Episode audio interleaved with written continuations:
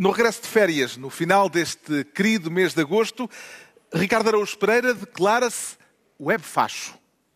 O indignado João Miguel Tavares sente-se compadre, mas é irónico. E Pedro Mexia confessa-se a meia haste. Está reunido o Governo Sombra no regresso de férias, desta vez no Festival F, em Faro.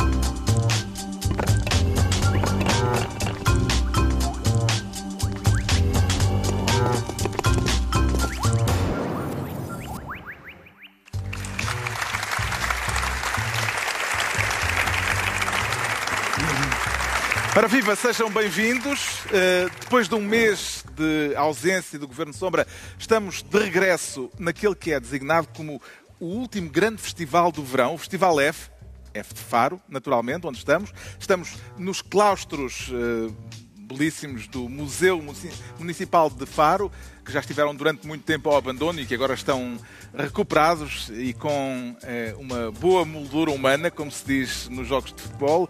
Eh, estamos regressados de férias eh, para o regresso do Governo Sombra. Como é que viveu a Silly Season, Ricardo Araújo Pereira?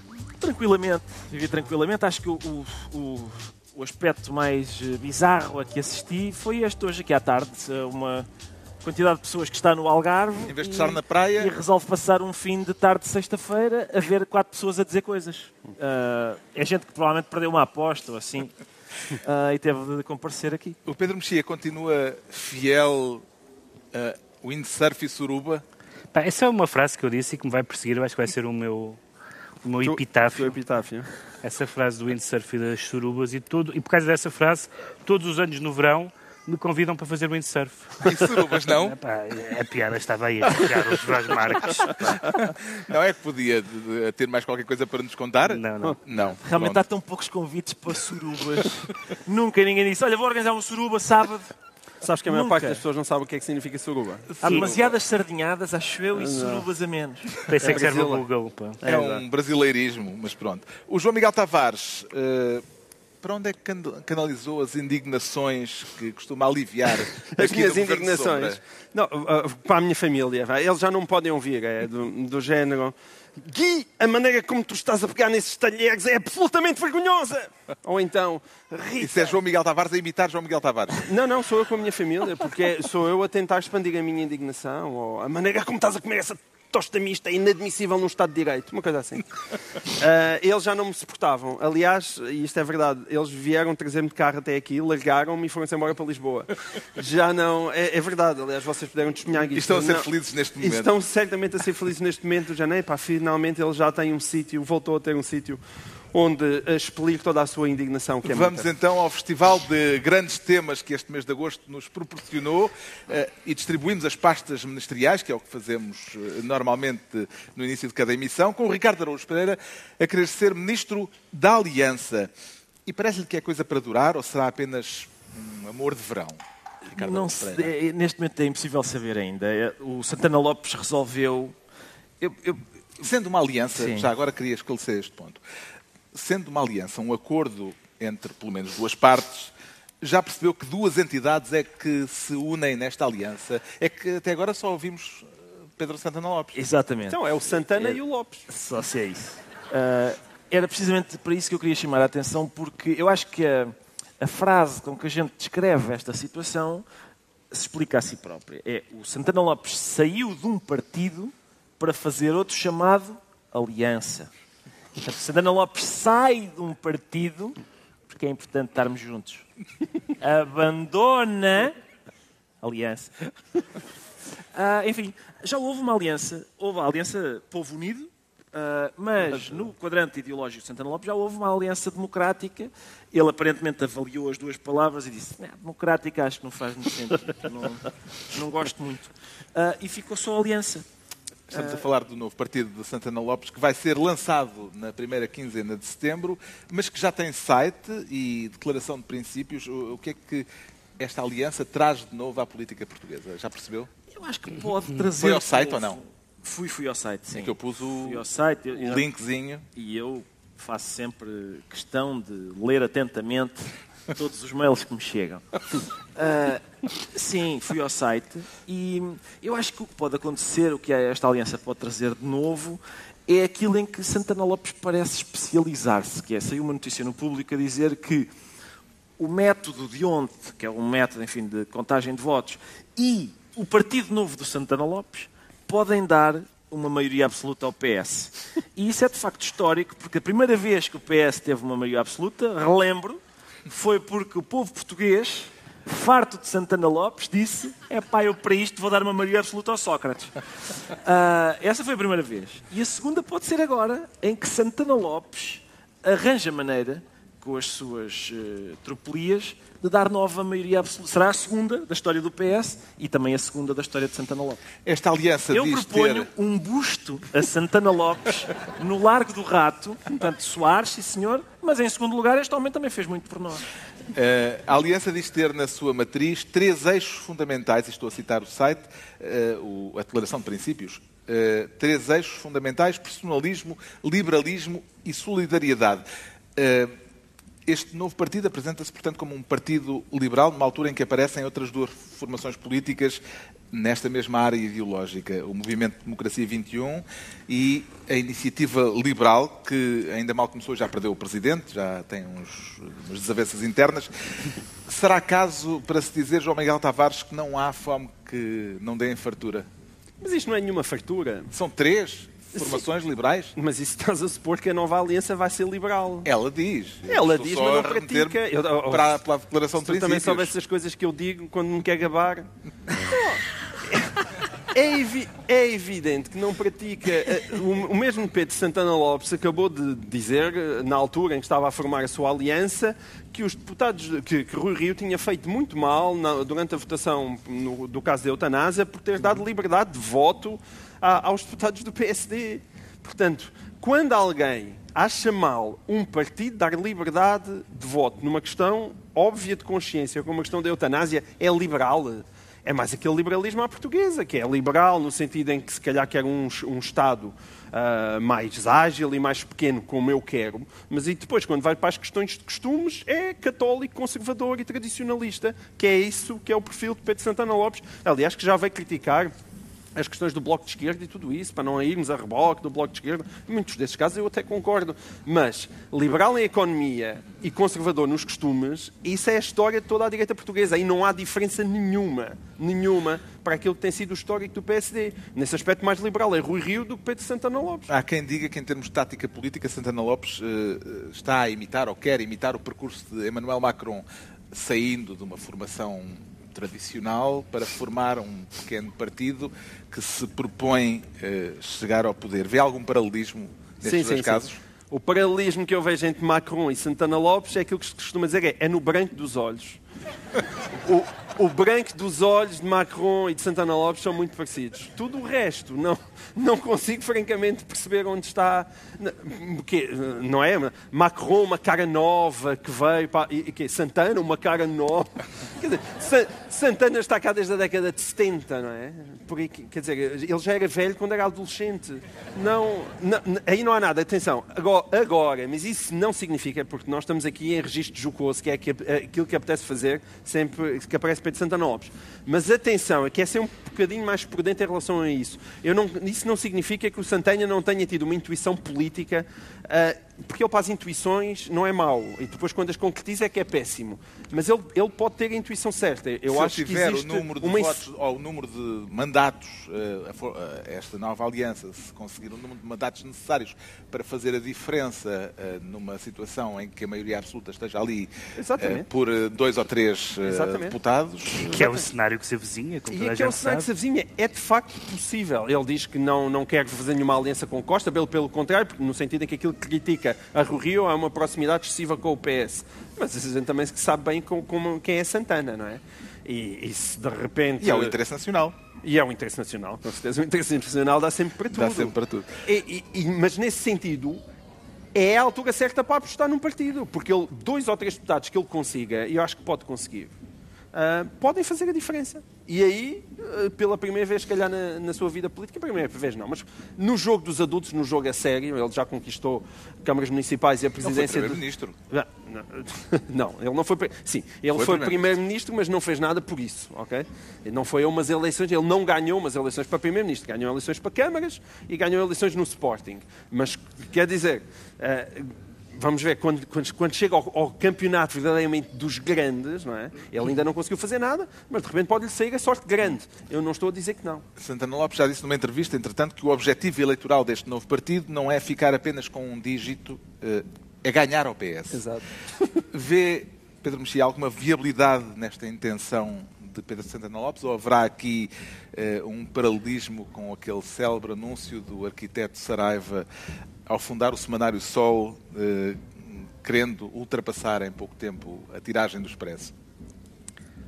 Bem, isso não era a ambição mais absurda do arquiteto Saraiva, que disse que, que podia ganhar o Nobel da Literatura, portanto, eh, em termos das coisas que ele prometeu. Agora, Santana só pode, quando Santana diz, vou formar um partido, quer dizer, evidentemente ganha, vamos, vamos falar a sério, não vai disputar coisa nenhuma.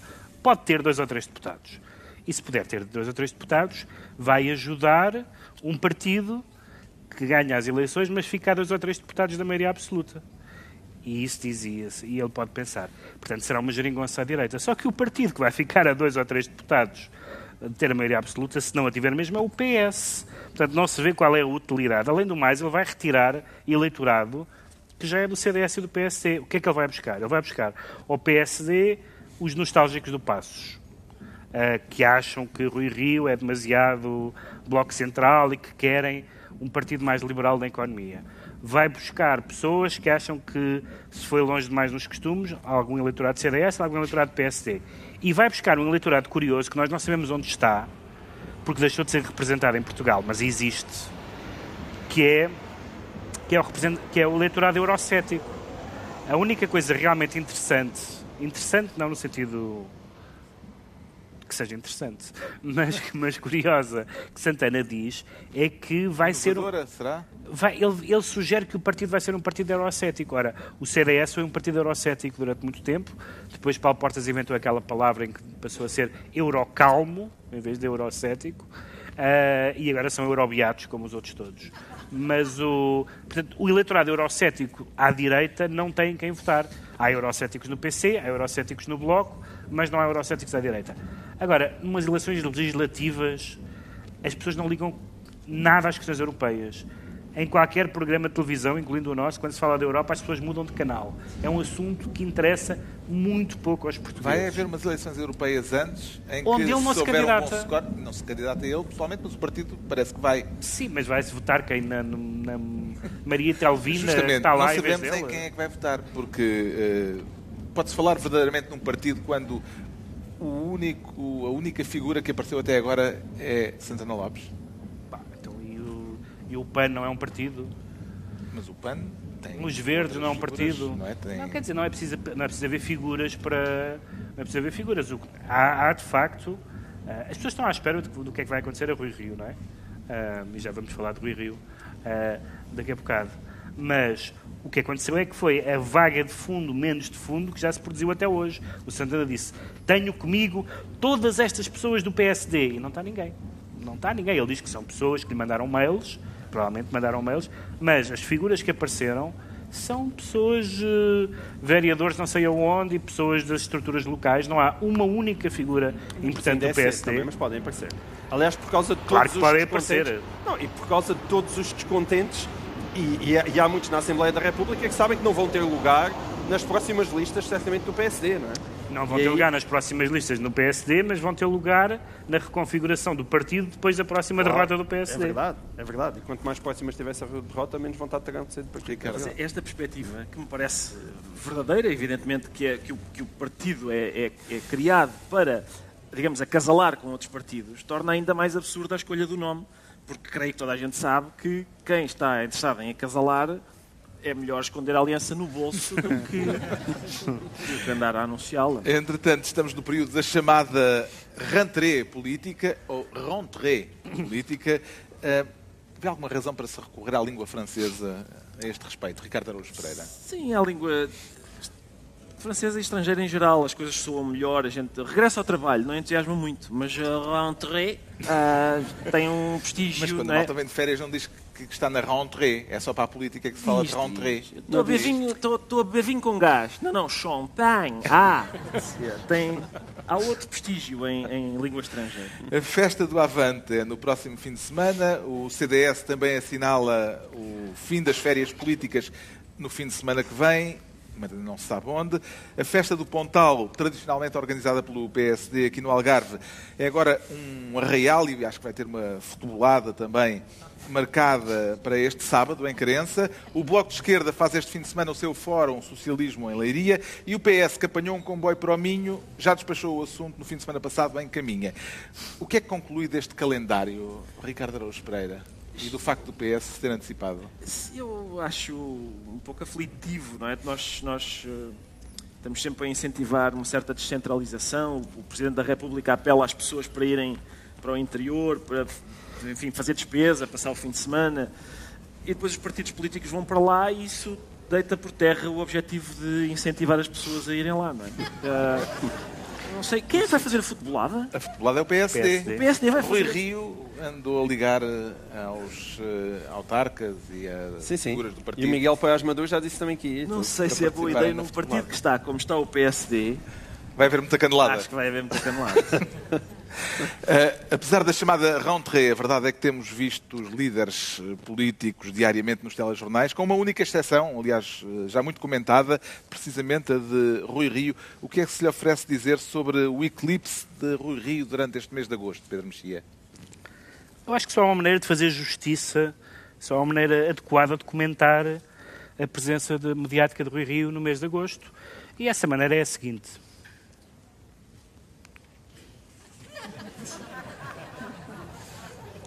Pedro Mexia está a fazer neste momento um minuto de silêncio em memória da atividade política de Rui Rio durante o mês de agosto. É extremamente eloquente este. Eu quero sublinhar que parte do teu salário nesta emissão vai para pagar o facto de Não tem calado. Vou fazer isto mais vezes. Olha, isso foi o comentário mais neoliberal de 2018. Não é? Tens de ter Ele não cuidado. disse nada, ele não disse uma única coisa. Não, não, eu estava a criticar o Ricardo por ele ter dito isso. O Ricardo é que foi profundamente neoliberal. Há quem acha que ele se está a mudar para o lado dos bons e confirma-se. É que os bons são os Não, não, neoliberais. é não, não. Os liberais, os liberais. Não Bom, os neo. eh, então, Rui Rio não apareceu, vai agora entrar em campo este sábado na Exato. futebolada em Crença. Não sei se é em Crença a futebolada. Se ele fosse, é se ele fosse E, líder atenção, ele foi para férias, ele foi para férias dizendo que devia haver vários Alberto João Jardim no país. E volta de férias anunciando uma futebolada. É um líder a fazer-se, claramente. Não, mas ao mesmo tempo justificou o seu silêncio com a responsabilidade de dizer que está de férias. E... Se ele A fosse líder da responsabilidade oposição... de estar de férias. Sim, não, que ele está de férias e que isso também significa eh, o respeito institucional pelo período de pousio dos portugueses. Ele lá A sabe. próprio tom de Ele- voz ele- com que tu disseste isso Não, diz achas que eu tudo estou a sobre esse Achas argumento. que eu estou não a é? defender? Eu acho, que, eu acho que se ele estivesse na oposição em 1755 só falava a 25 de dezembro. Não? Bom, para já o único discurso da também. foi o discurso de António Costa em Caminha, eh, ao dizer que é fundamental, foi eh, algo que eh, o líder do PS disse na Rentrée do PS, é fundamental não estragar o que já conseguimos. Eh, estaria o líder socialista a referir-se ao próximo orçamento ou já às duas eleições do próximo ano? João Miguel Tavares, já começou a campanha eleitoral? Sim, eu voto um X2. Hum, porquê? É- essa é a parte, vamos lá, para não sermos demasiado apocalípticos, essa é uma parte boa ah, do Portugal de 2018, que é as pessoas têm consciência de que não se pode ter tudo, não se pode dar tudo. E uma frase como esta que tu acabaste de dizer, que é fundamental não estragar o que já conseguimos, Mas estás a falar das crianças. estranhamente Não estás a falar do povo português, estás a falar dos teus filhos. Não se pode dar tudo, atenção. Não se pode dar. Não, não. Como eu- agora não, uma não, bolacha. nada disso. Não, não. Estou a falar de todo o povo português. Esta frase tornou-se uma frase eleitoralista. A frase de dizer não podemos estragar o que já conseguimos é uma frase que as pessoas gostam de ouvir. Gostam de ouvir. E, e, porquê? Porque assimilar, embora eu acho que, evidentemente, que este governo cometeu imensos erros, ele convenceu a maior parte das pessoas, e é, por isso que ele está à beira da, da maioria absoluta, que se conseguia poupar, ainda assim devolvendo rendimentos. E que essa devolução de rendimentos não estragava as contas do Estado. E isso é mais-valia de António Costa, não é? Isso não há a menor dúvida. E, portanto, esta frase é uma frase eleitoralista, o que é melhor do que vou aumentar os funcionários públicos 2,9%. Entregamos ao Ricardo Araújo Pereira a pasta de Ministro da Aliança. Mas vamos continuar com as incógnitas que esta rentrée nos proporciona, porque o João Miguel Tavares quer ser ministro da recondução à bruta. Isso é um desejo ou um palpite, João Miguel Tavares? É um desejo. É um desejo. É, é um quer desejo. que seja a bruta? Tem quer que, seja a bruta. Quer que seja a bruta, sim. E ale... não aleija? Não, aleija, mas eu, mas eu quero que seja a bruta simplesmente porque não me parece que possa ser suavemente. Está a falar do. Dito assim é um bocado decisão... É, é um bocado. É. Uh, Mas está a falar da decisão que terá de ser tomada em outubro sobre o cargo uh, de Procurador-Geral da República, neste caso, Sim. atualmente é uma Procuradora. Joana Marques Vidal cessa funções uh, em outubro, o mandato é de seis anos, e a dúvida é se será reconduzida ou substituída. Que implicações políticas é que vê nesta escolha? Uh, terá de ser o Governo a sugerir ao Presidente da República a nomeação uh, do próximo titular do cargo? É, eu digo que, tem, que, eu quero que seja a bruta por uma razão, porque quero muito que o João Marques Vidal continue e a única maneira de continuar é se alguém à bruta conseguir convencer o governo a que ela continue, porque o governo claramente não quer.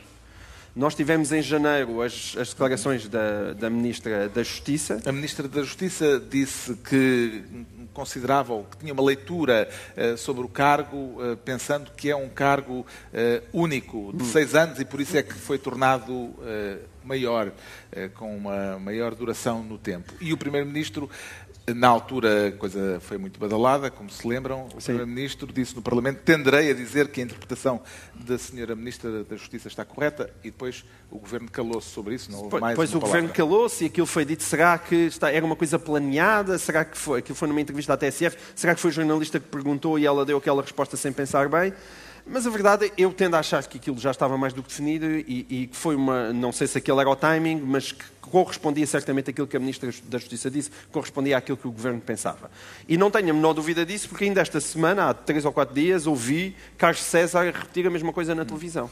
Parece dizer... é que também corresponde àquilo que Joana Marques Vidal pensou, em certa altura, pelo menos, não sei se pensa agora, uh, sobre o, o, o, cargo, porque ela disse justamente que entende o cargo de uh, Procurador-Geral da República como um mandato único. Isto não lhe parece relevante? Parece muito relevante, aliás, se me perguntassem, então e você acha que uh, o mandato de Joana Marques Vidal, de, de Joana Marques Vidal, não, do, da Procuradora-Geral da República deveria ser único? Eu tenderia a achar dizer que sim. Era bom que seis anos fosse mandato único, porque há bons argumentos para o mandato ser único, nomeadamente ele poder ser exercido com maior liberdade. Ou seja, se o Procurador não estiver preocupado na sua recondução, ele pode ser mais livre, pode exercer a sua função sem pensar em agradar ao partido A, ao partido B, ao partido C. O princípio e a teoria são excelentes. O meu problema é que depois há a prática. E qualquer pessoa que tenha acompanhado estes 40 anos de democracia portuguesa sabe que a Joana Marques Vidal é a quarta Procuradora-Geral da República e nos outros três a coisa não funcionou muito bem. É a primeira vez que nós estamos com a sensação de que há uma Procuradora-Geral da República que investiga, que investiga tudo. E quando eu digo tudo, é tudo. Há muita gente que agora começou com esta extraordinária teoria que, é, que são as pessoas de direita que querem a recondução de Joana Marques Vidal. De onde? Isso significa que ela andou neste mandato a tentar, lixar, a tentar lixar a esquerda. Não é verdade. E isso não é, não é verdade factual. Miguel Macedo foi acusado, ainda era ministro, e foi condenado, e, agora, eh, se as pessoas se deram ao trabalho dos jornais, ainda esta operação Tutti Frutti apanha, sobretudo, e tem apanhado, sobretudo, pessoas do PSD. Como o próprio nome da operação indica. Como o próprio nome da operação indica, e também os clubes de futebol têm ido bater à porta do Benfica, que é uma coisa que ninguém via. Ninguém via. E o, o, que me perguntam, tem sido esquerda, tem sido direita? Não, tem andado atrás das pessoas que se suspeita que tenham cometido erros. E isso para mim é fundamental. É fundamental, isto não é uma coisa partidária. Aliás, há coisa que me irrita profundamente. É as, as, pessoas acharem que a corrupção é uma coisa de esquerda ou de direita. Não é. Corrupção está muito para além da esquerda ou da direita. As, há pessoas, muitas, no PSD corruptas, há muitas pessoas no PS corruptas. E existe evidentemente um interesse que acho que é generalizado do Bloco Central em que Joana Marques Vidal não continue. E quando as pessoas dizem isto é uma coisa direita, eu relembro que aquilo que tem sido a posição de Rui Rio tem sido claramente no sentido a posição inicial, ele depois também se calou, mas a posição inicial foi claramente no sentido de Joana Marques Vidal não ser reconduzida. Isto não é uma coisa de esquerda contra a direita, pode e ser. Achar, é... E de achar que se tem ido longe demais. E de se achar que se tem ido longe demais. Não é esquerda contra direita, é pessoas que estão muito confortadas com o status quo e outras pessoas que gostavam que isto se mudasse e que as pessoas que são corruptas se fossem investigadas e de preferência presas. Que é uma coisa que eu. Uhum que me agradaria. Portanto, sim, gostava muito que a Joana Marques Vidal continuasse. Consegue adivinhar o estado de espírito do PS a este respeito, uh, Pedro Mexia? Nós temos algumas, temos algumas indicações e temos algumas certezas. Temos algumas indicações, próprias declarações várias de Carlos César. A própria declaração da Ministra, independentemente dela ter dito isso propositadamente ou, ou porque não estava à espera daquela pergunta, a, a, interpretação da ministra, que António Costa depois no Parlamento disse que lhe parecia uma interpretação correta, é uma interpretação incorreta. Aliás, nos, nos dias seguintes, vieram pessoas a dizer que quando foram. Uh, quando se mexeu na, mexeu na legislação para haver mandatos renováveis ou não renováveis, os que, os que eram não renováveis ficou claramente dito e, e, por, e por uh, oposição, aqueles em que é renovável não se disse nada. Portanto, a lei, o que a lei diz é que a lei não impede a diz renovação. Que o mandato é de seis anos. Outra coisa é se ela quer. Se Joana Marques Vidal não quiser, a questão está resolvida uhum. e não há assunto. Agora, há depois outra coisa, que é, nós, nós não ouvimos, o PS depois não falou muito sobre isso, como é natural, mas nós lemos o que socialistas nos blogs e nas redes sociais dizem, e os socialistas nos blogs e nas redes sociais, em grande parte detestam Joana Marques Vidal. Isso é absolutamente visível. Pessoas que não são responsáveis do partido. Alguns serão responsáveis menores. E, portanto, isso não há dúvida nenhuma. Eu preocupo-me um bocadinho esta questão esquerda-direita pelo seguinte, por duas razões.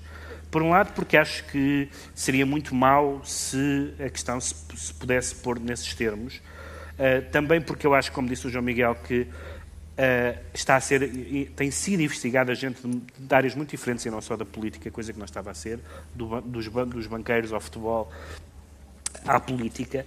E depois acho uma coisa que eu sou globalmente. Uh, estou globalmente contente com o facto de termos uma Procuradora-Geral da República e não um Arquivador-Geral da República. Já disse isso várias vezes, com os dois, e particularmente com o anterior PGR, nós tínhamos a convicção e digo isto como cidadão simplesmente, mas uh, ouvindo falar, nós tínhamos a convicção que dali não ia sair nada, como não saiu nada.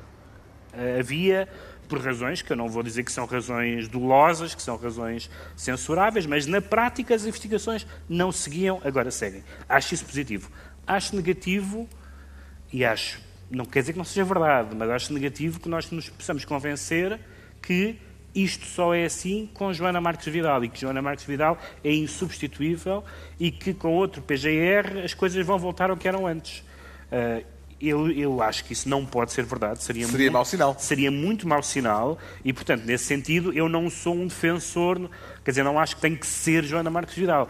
Tem que ser alguém com um perfil parecido com, com Joana Marques Vidal. Se a própria quiser... Mas se fosse fácil, tinha havido mais.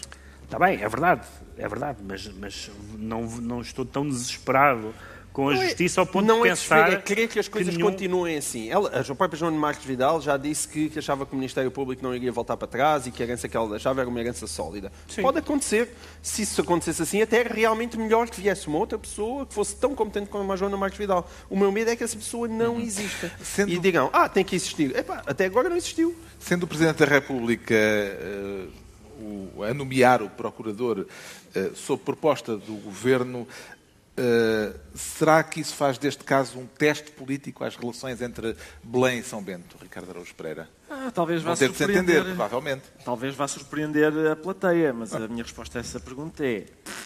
Uh, não, não, sei bem. Uh, eu acho que eu, eu, também fico um bocado aflito com o Benfica Sporting à volta de Joana Marques Vidal, porque quer de um lado, quer do outro, as pessoas não parecem estar especialmente interessadas em justiça. Uh, quer de um lado, quer do outro, dessa vozearia. Eu acho esta senhora é tesa, parece-me, é muito tesa e chateia pessoas. Uh, e isso, enfim, traz, traz problemas, provavelmente. E é uma mulher num cargo importante, coisa que não, por acaso não tem sido valorizado. Eu nunca, nunca percebo bem quando é que se, isso é valorizado e outras vezes menos. Mas é uma mulher, curiosamente, e, e eu acho, de facto, há, quer dizer, há ou não há problemas neste mandato? Há. Toda a gente que é esta, a questão das fugas, por exemplo, é, é muito. É, é muito, vá lá, desagradável para dizer o mínimo, não é? Claro. Mas, quer dizer, é muito fácil, não, se calhar, provavelmente... Que em bom rigor não começou com este É, mandato. Toda a gente certo. se lembra de, Tá bem, mas- de, Duarte, de Duarte Lima a ser Certo. detido e com, com as televisões lá à espera. Mas provavelmente, talvez seja possível argumentar que no tempo do Pinto Monteiro havia menos fugas. Mas é natural que quando não se faz nada, não haja nada para divulgar. Ninguém dizia, estou, correio da manhã, olha, é para dizer que eles estão aqui a coçar-se. Ah, em princípio, ah, isso não, não sai na primeira página, de. O João Miguel Tavares fica então ministro da recondução à bruta e agora é a altura do Pedro Mexia assumir o cargo de ministro Calimera. Descobriu a fêmea do célebre passarinho Queixinhas, Pedro Mexia. Ah, sim, há um passarinho, há um passarinho na história. Ah, Então explique lá isso, eh, antes que haja reclamações de alguém que possa ver-se grego para perceber de que é que se está a falar. O, o- o passarinho é Mário Centeno e aquele famoso vídeo em que começa a dizer Calimera, bom dia aos gregos. E, a- e e o passarinho é um passarinho bastante engraçado.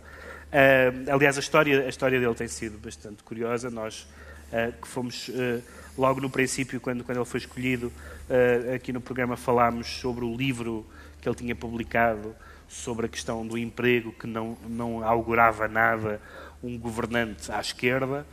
Depois eh, ele rasgou várias das suas propostas, teve que pactuar, teve que ceder em algumas coisas e agora, de repente, é transformado pelo- pelos seus parceiros de governo e por alguns dos seus camaradas de partido numa espécie de ogre ao fazer esta declaração. Esta declaração A aos declaração gregos. é a declaração, a mensagem de saudação aos gregos. É dizer, para- quando a Grécia Exatamente. saiu do procedimento eh, eh, internacional. Que é uma mensagem, evidentemente, que se eu fosse grego não gostava. É uma mensagem absolutamente paternalista a dizer muito bem, os meninos estiveram bem e agora... Varoufakis disse que era digna do ministro da propaganda da, Coreia do Norte. eh, sim. Ahm, há- há, duas coisas ali, há duas coisas curiosas ahm, na mensagem. Ah, uma delas é que ah, não- nós não, nunca- não sabemos bem e nunca saberemos, e acho que não podemos saber, quando é que o uh, Centeno está a falar como Presidente do Eurogrupo e como é que, quando é que está a falar como Ministro das Finanças de Portugal. Ele supostamente não está ali a título pessoal. Como estava ali a falar em inglês, se calhar naquela altura era como presidente do Portanto, E, Eurogrupo. portanto, ele está ali como Presidente do Eurogrupo. Pronto. Se está ali como Presidente do Eurogrupo, a, a a visão que o Eurogrupo tem sobre eh, a crise, e as, e as austeridade e as saídas limpas ou não limpas é a mesma do outro senhor com o nome impronunciável e com, e quem, com quem tanto dizíamos, de quem tanto dizíamos mal. Com o Portanto, Sr. Schauble. Exatamente. então. Portanto, não O mudou. O. Se ele, Schauble. se ele está ali como membro do Eurogrupo, o Eurogrupo não mudou. E, portanto, qual é a vantagem? Se ele está ali também a falar como por convicção, então Mário Centeno é partidário da- das, medidas anti das medidas de austeridade que foram aplicadas em muitos países e também na Grécia. Bom, e se, aí, e se isso é o caso, é um bocadinho estranho. Pode-se tratar de um caso de heteronímia. Pode ser, pode ser o heterónimo, exatamente. Porque o que, o que, o que acontece foi que ele, ele inventou também uma espécie de. Aí não foi heterónimo, ele mudou os nomes às coisas. Em Portugal, fizemos uma política anti-austeridade com meios de austeridade diferentes, as famosas cativações, que no fim do dia não são escandalosamente diferentes de, de algumas eh, medidas de austeridade. Há uma série de fins de austeridade, né, no caso dos professores, em que António Costa, Mário Centeno também, mas António Costa tem explicado, bom, não estavam à espera que nós, eh, tá- criaram expectativas que nós não podemos cumprir. Eh, e, portanto, e de facto foram criadas essas expectativas, não só nos professores, mas nos funcionários públicos em geral. E, portanto, foi muito engraçado ver este levantamento de rancho de- contra, contra Mário Centeno, porque este levantamento de rancho indicia duas coisas, uma das quais é, é importante e outra é importantíssima. A que é importante é que, se calhar, a política europeia não mudou e a política europeia não é a política que o PS que quer, para efeitos internos, fazer crer. Esta é, é, esta é importantíssima. Mas também é importante saber o que é que Mário Centeno pensa. Ou será que Mário Centeno acabou de gravar aquilo e disse para o cameraman, é pá, isto custou-me tanto ter que dizer isto. Será que foi isso que aconteceu? Ele disse, pá, já vou, vou chateado para casa hoje. Ou, ou ele disse aquilo que acha, tendo, tendo estado lá com os dossiês, tendo pensado, tendo pensamento próprio sobre o assunto. Não sabemos exatamente não sabemos. o que é que Mário Centeno não sabemos, pensa. não sabemos. Uh, o que é que prevalece na imagem que temos hoje de Mário Centeno, uh, Ricardo Araújo Pereira? A de Ministro das Finanças português ou a de Presidente do Eurogrupo? Oh, Carlos, eu não, eu não, consigo saber bem, porque eu acho que ele precisa de uma mascarilha ou assim. Uma coisa que, em que, a gente, que ele põe a mascarilha e a gente percebe, ah, agora é o, agora é o Presidente do Eurogrupo tira a mascarilha. Ah, agora é o presidente, um, é, o, é, o, ministro de um governo socialista apoiado pelo, pelo Partido Comunista e pelo Bloco de Esquerda. Por exemplo, para a gente saber quando é que é o Peter Parker, quando é que é o Homem-Aranha. Acho que tornava as coisas mais fáceis para nós se ele usar ou uma capa ou assim, uma coisa que a gente. Um adereço, vá. Um adereço que nos permitisse Sim. distinguir uh, ou fazer uma coisa de manhã e outra à tarde. Uh, eu não sei, este pescado que ele tem lá no Eurogrupo, uh, não sei se lhe ocupa muito tempo ou não, mas eu também, eu também sou sensível ao facto de. Uh, dele poder, eu não sei se ele lá está, se ele chegou ao fim do vídeo e disse: É, pá, isto já me estragou o dia. Porque às vezes, sabes que às vezes a gente está só a fingir, não é? A gente comporta-se. É uma maneira de se comportar. Na gente... política também. É, é, muito raro, é muito raro. Mas, quer dizer, a gente não se porta na tasca como se porta num jantar de gala não é? E há, aliás, há comportamentos Portanto, Portugal é a tasca, é isso? Portugal, é possível. Na tua metáfora, Portugal não é tem nada contra isso. Exatamente. Nada contra isso. Ele depois vai, lá, vai lá pagar. Ele agora está num restaurante fino e não... Exatamente. Há comportamentos perfeitamente... Por exemplo, se eu... Lá está. Se eu estiver num restaurante e disser Oh, palhaço! Em princípio isso é, é desagradável. Se eu estiver no estádio, ninguém liga. É normalíssimo. E, portanto, há que ter atenção a estas subtilezas do, do comportamento humano. O facto de Centeno ter sido criticado à esquerda e à direita deve preocupar Centeno ou, pelo contrário, será para ele um motivo de orgulho, João Miguel Tavares? Sim, acho que é o lado para que ele dorme melhor, mas... Que ele conseguiu um consenso uh, em relação a este Ele vídeo. conseguiu um consenso de críticas, mas por razões diferentes. Claro. Okay? A esquerda veio dizer como é possível ele dizer aquilo e acha que ele está errado. A direita acha que ele está certo, mas simplesmente foi hipócrita. Eu voto na hipocrisia, como imaginam. É, é evidente que tem sido isso que tem acontecido. Isso, mas não há um, um, um, um doutor Mário e um senhor Centeno. Mas a direita também é tinhosa, hein? Ah, não, de repente eles dizem, está bem, tens razão, mas, mas estás a fingir. Não, não. Ah, não mas, porque a direita tem muita dor de cotovelo e, e sente-se, sente na verdade, um bocadinho enganada. Vamos ver. Qual é que é a diferença entre Passos Coelho e António Costa, no fim do dia? É que Passos Coelho dizia, temos que fazer austeridade e a austeridade é necessária. António Costa diz que a austeridade não é necessária, mas faz austeridade na mesma. Essa Quer é dizer, a diferença. É, que, houve umas reversões, houve umas alterações. Houve, e depois houve umas cativações. Houve as cativações também... para compensar as reversões. Há um, há um ponto, há um ponto em que, os, em que os, é, há um ponto em que o Sistema Nacional de Saúde nunca esteve tão má, a CP nunca esteve tão má. Esse, e a pouco e pouco, e com o passar dos anos, vai-se notando cada vez mais como as cativações, que é que vão moendo, não matam, não é, não é logo uma paulada na cabeça a Pedro Passos Coelho. Não, vai, hum, hum, hum, vai mordendo aos bocadinhos. Gostas mais de paulada? Eu gosto, não, gosto mais de paulada quando a paulada é sincera. Eu eu prefiro, eu prefiro, eu prefiro que me deem uma boa paulada. Eu prefiro que me deem uma boa paulada do que me mandem a morder nas canelas durante oito anos. Oito anos, olha, agora levo uma boa paulada, mas e depois descanso. Agora não, ali é. E, isso, e, esse, e esse tem sido o papel do Mário Centeno. Tem sido o papel do Mário Centeno. E, e, qual é que é o problema ainda? Da, eh, qual é que é ainda um problema acrescido das mordidelazinhas em relação à palavra? Tens fazer um programa de televisão para menos de 10 anos. sim, pois podia. Mas Só é- explicar é... a política eu, às sim, crianças. Eu já, já, já escrevi um livro sobre isso. Não é? Queria explicar às crianças é a política explicada às crianças. Mas é, é necessário, porque isto, ao mesmo tempo, o problema grave é da falta de transparência. Porque andam-nos a morder nas canelas, neste momento há 4 anos, provavelmente vão-nos morder durante 8, e a dizer que é lambidela. E não é. Há uma grande diferença. Que bonita não imagem. sei porque é que as pessoas estão a rir. Há uma diferença entre mordidela e Há lambidela. uma diferença Tudo isto entre... são metáforas perfeitamente Sim. aceitáveis na discussão política. Não, estavam-me a acusar disto de ser para crianças, mas os adultos compreendem melhor a diferença entre lambidela e mordidela. Pronto. O Pedro Mexia fica assim, ministro Calimera. e estão entregues as pastas ministeriais eh, nesta reunião de regresso do Governo Sombra, numa emissão especial eh, nos claustros do Museu Municipal de Faro, um dos palcos do Festival F. Já espreitou o cartaz, Pedro Mexia? Pedro Mexia, João, eh, Ricardo Araújo Pereira, estou a trocar. É a terceira. É, isto é um festival, portanto eu posso ter inalado coisas. Há coisas no ar, sim. Já espreitei já e, e vou curtir imensos destes sons. Tem algum em particular que queira. Vários. Os, os, Que- Confessa lá. os Amazing Wonderful.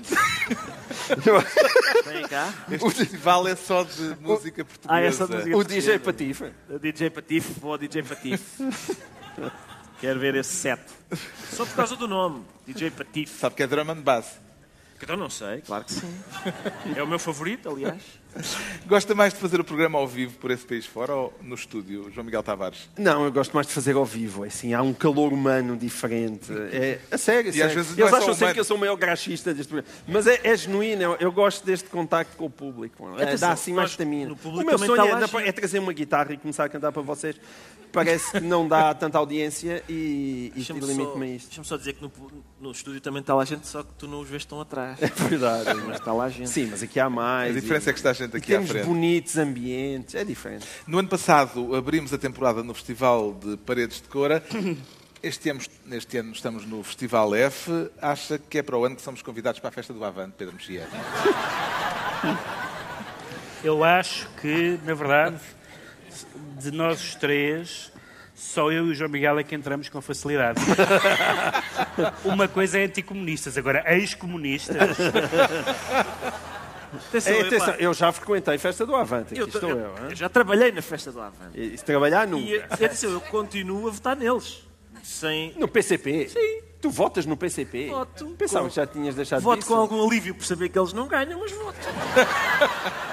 Bom, continuamos então com os estados de espírito do Governo Sombra e agora temos de acelerar o passo. O Ricardo Araújo Pereira quer encarnar o papel de web facho. O que é que define exatamente o web facho? Calma aí, eu nunca disse que ia encarnar o papel. Eu- eu- Disse encarnar o papel justamente para poder pô-lo na situação de ser uma persona. E, Ah, Estou a perder tempo. Obrigado. pá, Web Facho. O Web Facho, a propósito da Web Summit, nós estamos sempre da Web Summit, Uhum. todos os anos falamos da Web Summit, e a Web Summit este Convidou ano... Marine Le Pen. Convidou Marine Le depois Pen. desconvidou Marine depois Le Pen. desconvidou Marine Le Pen. Querer ouvir eh, Marine Le Pen num encontro internacional de tecnologia e empreendedorismo. É coisa do web facho? É, o meu ponto é o seguinte, eu já agora peço que, que sigam o meu raciocínio, não sei se é simples, que é, eu sou contra, quer dizer, eu acho mal convidar Marine Le Pen e acho mal desconvidar Marine Le Pen. Exatamente. Não sei se... Eu sou daquelas pessoas rabugentas, eh, provavelmente. Eu acho mal convidar, porque não vejo, sinceramente, não vejo o que é que a senhora lá, vai, lá ia dizer. O Ricardo Costa escreveu um artigo no, no Expresso em que ele dizia epá, eu, eu, esta, o partido dela não tem grande eh, tradição, não é conhecido por ter uma implantação forte nas redes sociais e por usar isso. Ah, já o Steve Bannon, que é outro facho, ah, eu gostava de ouvir, diz ele. Aliás, o ano passado, a Web Summit, teve lá um tipo qualquer do Trump. Do Trump. Teve lá um tipo qualquer do Facebook do Trump. Ah, eu, quer dizer, não vejo grande interesse em convidá-la. Depois de estar convidada, não vejo grande interesse em, em desconvidá-la. Pareceu-lhe errado que ela tivesse sido convidada ou que tivesse sido desconvidada? As Mais errado. sim. O que é que lhe Não, pareceu? as duas coisas desagradam-me. Eu, eu, sobretudo, Mas ela foi desconvidada por quem a convidou. Eu sei que foi. Não houve interferência externa. E ainda bem. Eu acho que o governo não devia ter intervindo. Acho que fe- fez muito bem em não intervir, o governo.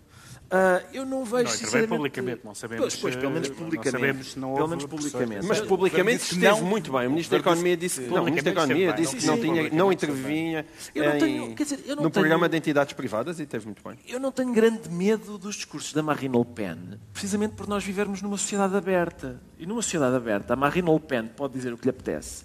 E depois várias outras pessoas, felizmente, dizem o contrário. O que é que e essas imagina- pessoas têm sido bastante persuasivas. Há pessoas que aparentemente acham que nós só não temos fascismo porque a maior parte das pessoas está às escuras em relação ao que o fascismo é. Eu acho que não, eu acho que não temos fascismo precisamente porque, porque as pessoas sabem o que é o fascismo e não o desejam. E, portanto, eu, eu não acho que as pessoas estejam a um discurso da Marine Le Pen na Web Summit de começar a fazer a saudação romana e andar em passo de ganso. As pessoas sabem, sabem o que é aquela treta e rejeitam. E o que é que imagina que ela poderia ter para dizer? Não faço ideia, Summit? não faço ideia o que é que tinha para dizer. Agora também não saberemos, o que é pena. Mas, mas é, eu, eu enfim, há, há, há, tem havido alguns argumentos uh, que são esquisitos, quer dizer, começou a circular também uma uma coisa do Karl Popper em banda desenhada sobre, sobre tolerar a intolerância. Eu, eu, é pena que, que não haja gente com jeito para o desenho que faça uma igual sobre o John Rawls a dizer o contrário, praticamente. Para quem gosta de argumentos de autoridade em banda desenhada, assim podia contrapor. Olha, toma lá quadradinhos também a dizer o inverso e tal. Eh, e pronto, se calhar discutir-se tudo em banda desenhada uh, melhor. Esta polémica teve a ver com o facto de haver apoios públicos uhum. uh, uh, do Estado português à organização do evento. Foi isso que motivou uma parte importante da Celeuma. Competirá ao Governo escrutinar a lista de convidados e avaliar se eram aceitáveis ou não, Pedro Mexia? Uma vez que há dinheiro público envolvido. Quer dizer, o que é que, o que, é que quer dizer aceitável? A, a Marine Le Pen é deputada do Parlamento Europeu, foi candidata às presidenciais francesas uh, e, nesse sentido, é uma figura que tem até, até tem um mandato parlamentar. Atenção, sobre a questão de, de, de ouvir fascistas, que tem, que tem, sido uma questão muito discutida, o Chirac recusou-se a debater com Jean-Marie Le Pen nas presidenciais. Eh, e queriam que Macron, quando passou à segunda volta com, com Marine Le Pen, Exato. recusasse debater com Marine Le Pen. Macron aceitou e deu-lhe uma coça. Uma coça de criar bicho. E assim ganhou as eleições. Quer dizer, ganhava de qualquer maneira. Mas assim se percebeu para todo o mundo a fraude que ela era, nomeadamente em matérias europeias, nomeadamente em matérias como o euro, ela nem, nem as datas sabia de quando é que o euro existia. Portanto, foi uma coisa realmente. E, portanto, a, a, a maneira como nós temos que lidar com, com opiniões que não de que discordamos, ou até mais do que isso, de que detestamos, como são o caso de muitas das opiniões de Marine Le Pen, é debater com elas nos fóruns normais, na políticos, etc. Agora, eu não percebo porque é que a convidaram para a cimeira. É isso. Porque, quer dizer, até o senhor, o, o senhor Cosgrove convida e depois lê uns jornais e diz assim, olha, parece que isto é polémico. Quem havia de dizer? Não faz sentido nenhum. Quer dizer, ou é uma manobra publicitária ou ele é um choninhas. Pode ser as duas coisas. Pode ser umas duas coisas. Paddy Cosgrave não teve a noção de, da polémica que estaria a gerar com o convite a Marine Le Pen, ou pelo contrário, terá visto neste episódio João Miguel Tavares uma boa oportunidade de marketing para o evento? Eu não sei, cuida. Eu até já ando com pena do Sr. Pedi. Ele deve estar a dizer: bolas, não me deixam jantar no panteão, não me deixam convidar a Marina, isto está impossível, vou-me embora. E olha, se calhar vai-se embora com o Web Summit, vai para outros países onde lhe deixem fazer mais coisas. Eu, quer dizer, eu, o Sr. Ricardo Araújo Pereira já disse Mas ninguém que havia a dizer sobre nada. este assunto. Atenção, ninguém eu sei que ninguém nada. o impediu, claro. Porque é que ele fez aquilo? Eu não sei se houve manobras nos bastidores e se alguém lhe andou ali a dizer, ah, pede e vá lá, não pode ser. Imagino que isso possa ter acontecido, mas também imagino uma outra coisa muito simples. É que o senhor pede e não quer à frente do pavilhão atlântico uma manifestação do Bloco de Esquerda e do PCP a dizer Marino vai-te embora, porque fica mal nas câmaras. Não é muito high-tech. E, e é, pode ter sido simplesmente essa a razão, que era o que lhe ia acontecer, claramente. Está esclarecido porque é que o Ricardo Araújo Pereira diz sentir-se um web facho. Quanto ao Pedro Mexia, declara-se a meia haste. Não lhe, não lhe custa confessar isso assim em público? Pedro Mexia? Não, não me custa nada. Foi das mordidelas. Foi exatamente. Para Donald Trump, por exemplo, não foi fácil. Eu, eu costumo falar do tema Trump porque, por um lado, estamos de acordo e, por outro lado, toda a gente que nos ouve está de acordo, quase, tirando meia, meia dúzia de malucos que façam o favor de não mandar e-mails. Há uns meia dúzia de malucos uh, anti-islâmicos que me escrevem e-mails. Uh, e. Uh, Quero falar da reação do presidente norte-americano à morte do senador. Uh, do, do, presidente americano à, morte do senador republicano porque, John McCain. Porque uh, houve ali um momento não, em que de hesitação não, não põe a bandeira a meia haste, põe a bandeira a meia haste, não sabe, põe a bandeira a meia haste. Sabe Deus que a política americana está cheia de, de personagens bizarras e pouco recomendáveis. Mas uma das personagens mais recomendáveis da política americana dos últimos 30 anos era John McCain. Era um homem absolutamente uh, decente e honrado. Esteve cinco anos e meio preso no Vietnã, foi espancado e torturado, ficou com mazelas uh, para toda a vida. Foi senador durante 31 anos, duas vezes candidato presidencial. E, e o inventor daquela senhora do Alasca. Sim, e, claro, e fez, e fez outras coisas censuráveis em 31 anos de política, com certeza. Essa foi apenas a mais catastrófica. Quando para vice, para, quando, para quando quando convidou Sarah Palin, Sarah tentando Palin. encontrar um eleitorado mais à direita que lhe escapava, e fez uma escolha que se revelou realmente catastrófica. Que foi, em certo sentido, um pronúncio da era Trump. Foi, de certa forma, um pronúncio da era Trump. Mas, uh, quando, nós, quando nós pensamos o que é este homem, e um homem que, que Trump que disse sobre ele, quando lhe perguntaram se ele era um herói, ele disse: não é, ele não é um herói, ele, ele foi apanhado, eu sou. Para mim, o herói é uma pessoa que não é apanhada. Ele não foi apanhado porque fugiu à tropa. Ele Trump. Ele Trump. Portanto, assim é fácil.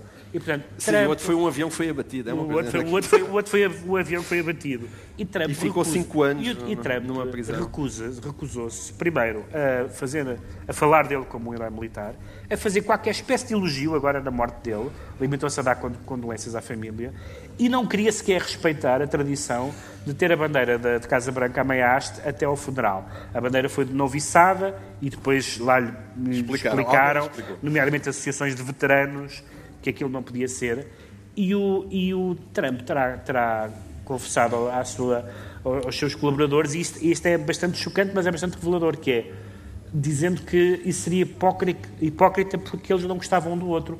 Mas ele não está ali como o cidadão Donald Trump. Ele é o presidente dos Estados Unidos. Uma pessoa que está naquele cargo e não é capaz de fazer a diferença, de saber a diferença entre as suas opiniões pessoais e as suas animosidades pessoais e a dignidade do cargo e o respeito que uma nação tem que ter pelos seus heróis ou pelas suas figuras notáveis, acho que diz tudo, não é preciso. É, custa, custa trazer todas as semanas uma história, mas elas não param, não é? Não param. Eh, aliás, a teia judicial à volta de Donald Trump adensa-se e adensou-se uh, nas últimas duas semanas. O ex-advogado dele confessou sob juramento ter cometido o crime de pagar a ex-amantes do presidente para as manter caladas durante a campanha eleitoral. Uh, o ex-diretor de campanha também foi condenado em tribunal.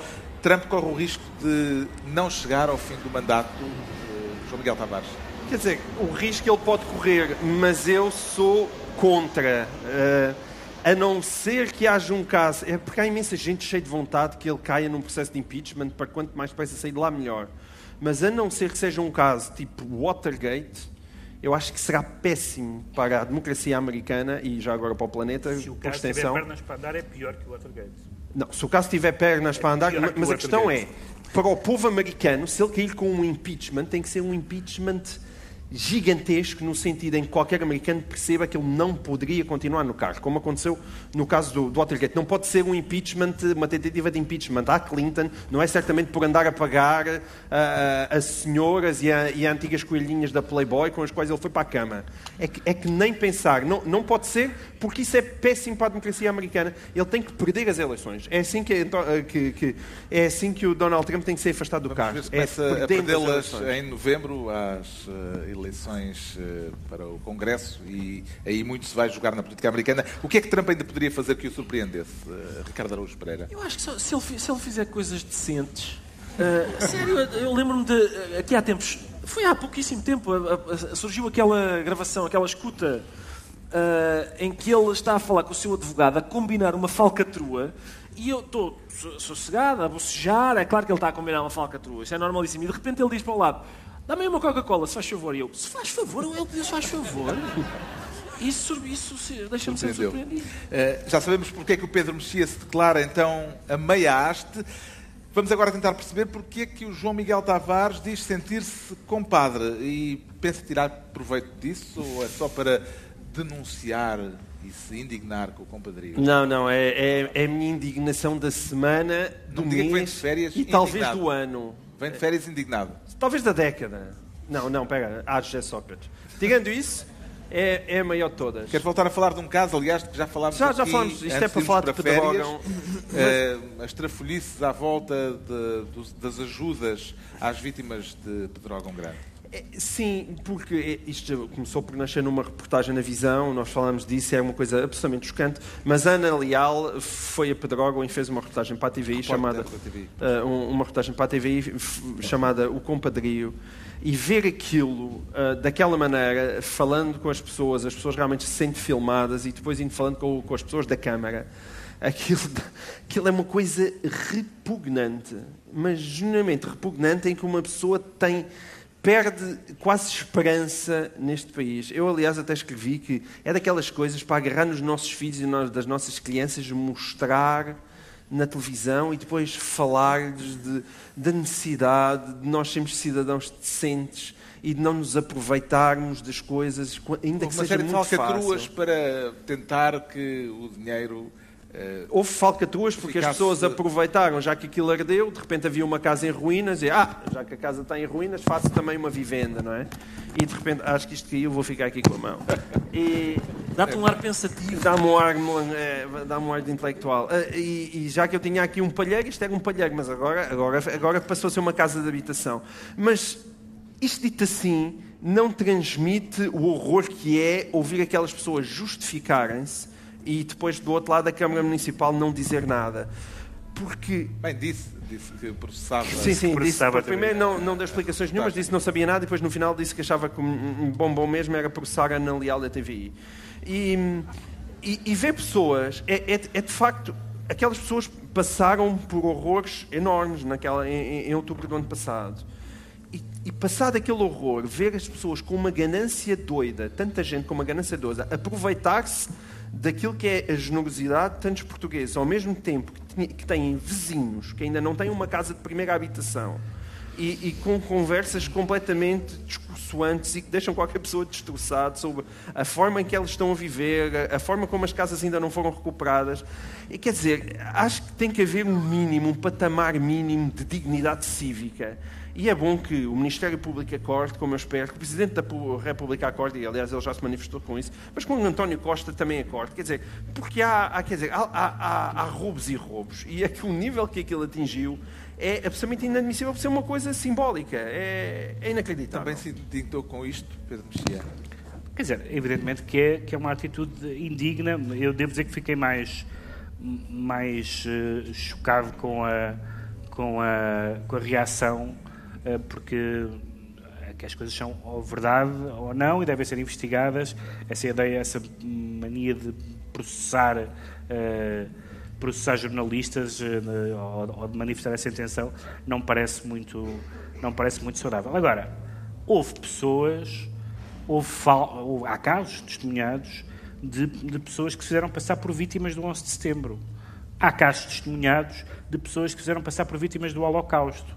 Portanto, a, a ruindade humana não tem fim, nem o caso de Pedrógão é das coisas mais chocantes que eu ouvi. Está as pessoas aproveitam, as pessoas aproveitam-se de coisas inacreditáveis, às vezes por razões bastante mesquinhas. Mas como... nós temos que nos indignar quando as pessoas se aproveitam de coisas inacreditáveis. É por isso que elas são inacreditáveis. Exatamente. O Ricardo Araújo Pereira, que andou pelos conselhos atingidos pelo fogo eh, no ano passado a fazer uma série de espetáculos em que foram angariados fundos para ajudar as vítimas dos incêndios. Tem ideia de como é que esse dinheiro foi uh, usado? Aplicado, sim, tenho, tenho, porque Anabela Ventura, uh, a quem eu tenho pudor de chamar minha agente, não só porque eu sou demasiado pelintra para ter uma agente, mas também porque ela é mais minha amiga do que minha agente, a Anabela Ventura tem monitorizado a aplicação desse, desse dinheiro em estreita articulação com as autarquias e por isso a gente vai sabendo que, Ui. que lá fizemos um telhado, que lá ah, conseguimos bom. arranjar um telhado, lá conseguimos eh, Mas tens de saber de quem? comprar uma alfaia agrícola para um senhor que perdeu aquilo e não tinha. Uh, era, era uma das coisas que ele tinha que lhe. Que, alguma economia até de subsistência. Ou, Está tudo enfim, controlado. Para, Mas uh, uh, acha que casos como este de drogam e esta denúncia podem vir a pôr em causa ou um, dificultar a recolha de donativos pois, em situações sim, futuras? Sim, acho que esse é um dos principais crimes desta gente. Quer dizer, é preciso um tipo especial de canalha para fazer este tipo de coisa, não é? para andar a, a, a chuchar uh, dinheiro que é, para uma, que, que, é canalizado para uma tragédia, com a boa vontade, aliás, de, de muita gente, é canalizado para uma tragédia e aparecer um tipo que diz: Espera aí, mas eu podia transformar o palheiro numa mansão. É, é preciso ser um tipo especial de canalha. E o, essa canalhice. Uh, uma das coisas mais nocivas que tem é fazer com que as pessoas digam ah, agora não vou contribuir, sei lá se isto não vai para, para fazer aí uma piscina para um Palerma. É a altura dos decretos. O Pedro Mexia decreta gauleses. Sim, falámos, já falámos aqui há bocado no Macron, uh, o Santana Lopes francês. Uh, e o Macron, esta semana, eu até geralmente sou simpático com Macron, mas esta semana ele saiu-se com uma, com uma frase absolutamente absurda, ainda por cima no estrangeiro, na Dinamarca, falando sobre reformas, nomeadamente do trabalho, disse que para os, para os dinamarqueses é fácil uh, as reformas, porque são luteranos, enfim, há toda uma explicação socio-religiosa sobre, sobre isso, mas que os franceses é muito difícil porque são, deixa eu ver se eu cito bem a frase, são um, uns gauleses reticentes à mudança. Ora, isto de um Presidente da República se mostrar no estrangeiro descontente com o seu povo, parece-me uma coisa bastante, porque realmente pode-se mudar muita coisa. Mudar de povo, não é dá. que é difícil. O João Miguel Tavares decreta lingotes. Lingotes, ora por falar em povo, isto é para o povo da Venezuela. Portanto, Nicolás Maduro teve uma ideia bestial que disse: "Mas nós precisamos aqui de fazer umas poupanças, portanto, tenho aqui uns lingotes de ouro para vocês comprarem. Sendo que, evidentemente, as pessoas nem sequer têm dinheiro para comer, quanto mais para os lingotes de ouro. E é bom relembrar a situação da Venezuela, não só isso, como relembrar também o que os partidos portugueses e tanta gente andava entusiasmadíssima com isto. E isto é para. Olhem, já viram, repararam, olha, o marxismo falhou outra vez. Ai, é, realmente é, é surpreendente. Não funcionou na Venezuela. O Ricardo Estão a Araújo fugir para o. Brasil, por amor de Deus. Gente a fugir para o Brasil, venezuelanos a fugirem para o Brasil. Neste momento é para onde apetece ir, realmente. O Ricardo Araújo Pereira decreta sadness. Sadness. Porque Sadness. SAD, a SAD do Benfica foi constituída arguída. E, e para mim, como benfiquista, constatar que é forçoso que tenha acontecido alguma coisa entre o momento em que Cosme Damião e mais alguns dos seus amigos casa-pianos formaram um clube que tem como símbolo a águia, como símbolo da elevação de princípios, até ao ponto, quarta-feira, 100 anos depois, em que a SAD do Benfica é erguida. Eu não sei, eu não sei se há, se, se, se é verdade, ah, ah, se as acusações são verdadeiras ou falsas. Eh, Eu acho que há- basicamente há uma postura bastante primária da gente olhar para isto, que é, nos outros, os outros clubes estão a ser investigados. Claro, são maroscas, gatunos. O nosso foi cabala. Ahm, eu tenho alguma dificuldade em precipitar-me para essa conclusão. Ah, também não vou precipitar-me para a conclusão de que ah, as pessoas que são arguídas são culpadas, mas não queria deixar de exprimir profundo desconforto por a SAD do Benfica ser arguída. Quer dizer, acho que é. Não, eu, quer dizer, não, não, é, não é muito frequente eu enervar-me com coisas. Agora, isto realmente. Mas não estás a querer correr com o Joana Marcos Vidal. Não, não estou. Bom, está concluída mais uma reunião, ou melhor, a reunião da Rantré e espantosamente ainda cá está toda a gente. Muito obrigado por eh, terem eh, vindo testemunhar esta eh, emissão do Governo Sombra, desta vez nos claustros do Museu Municipal de Faro, no Festival F. Dois oito dias temos uma nova emissão especial em estúdio, mas mais cedo do que habitualmente. Vamos começar às nove e meia da noite por causa das eleições no Sporting. Novo Governo Sombra com Pedro Mexia, João Miguel Tavares e Ricardo Araújo Pereira.